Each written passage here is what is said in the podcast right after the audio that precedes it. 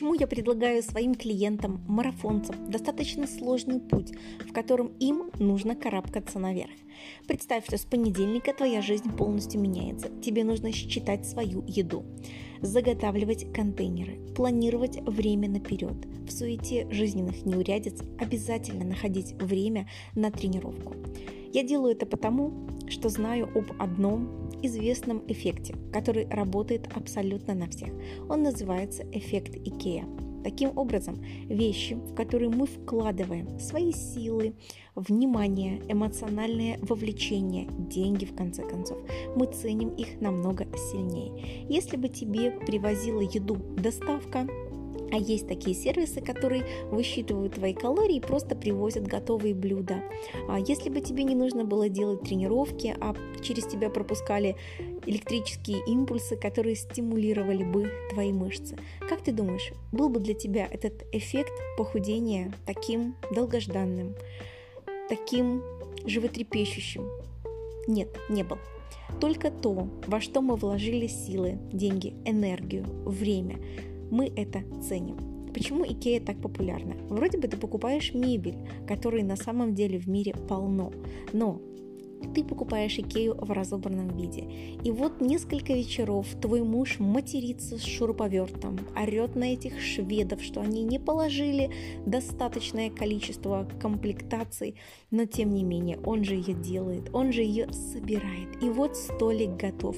Господи, ты на него смотришь и налюбоваться не можешь. Ну это же мой мужик собрал. Такой красивый столик. Потому что это не просто какая-то мебель из магазина, которую тебе привезла доставка. Это мебель, которую вы собрали своими руками. В этом столике частичка вашей души. Поэтому вы будете любить этот столик, шкаф, кровать, свою кухню. В ней есть частичка тебя.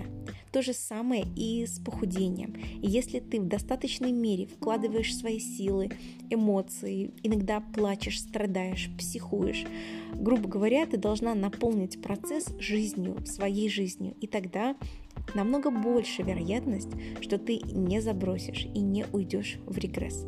Очень часто наблюдается, что после похудения случается отказ мышления – и срабатывает система «сгорел сарай, гори и хата». Плевать. Плевать все, что я сделала, плевать, что за полгода я убрала 25-30 килограмм, плевать, что у меня есть пресс, я буду жрать, я буду себя наказывать. Это случается потому, что внутренняя обезьяна, система 1, которая отвечает за принятие очень быстрых решений, за эмоциональную сферу, она не привыкла думать, она привыкла считывать элементарные импульсы. Таким образом, если ты устал, ты находишься в стрессе, обезьяна становится у руля. Чего хочется обезьяне? Радости здесь и сейчас. Где найти радость в этом стрессовом мире? В холодильнике. У каждого из вас достаточно денег, чтобы пойти в магазин и купить сникерс, съесть килограмм мороженого, взять бутылку вина и вонючего сыра. Вы все можете позволить себе это примитивное удовольствие.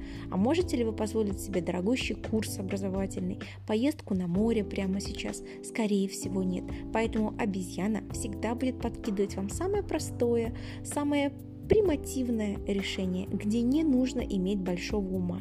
Идем, едим, бухаем, ленимся и разрушаем свое нутро.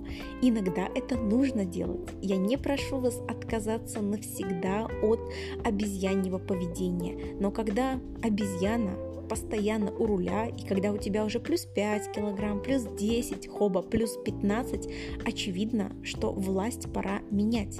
У руля должен стать человек разумный, осознанная особь, которая умеет мыслить, планировать рационально и нести ответственность за свою жизнь. Еще одна важная особенность обезьяны. Она больше всего на свете не любит принимать решения и отвечать за них. Это мы скинем на человека разумного. Пускай он самобичуется, пускай он решает, как спасать свою жизнь. Эти знания помогут тебе разбираться в жизненных ситуациях и не корить себя. Ты не виновата. Обезьяна есть в каждом из нас. Знаешь, если бы у тебя не было обезьяны, ты была бы новым биологическим видом. Всем пока!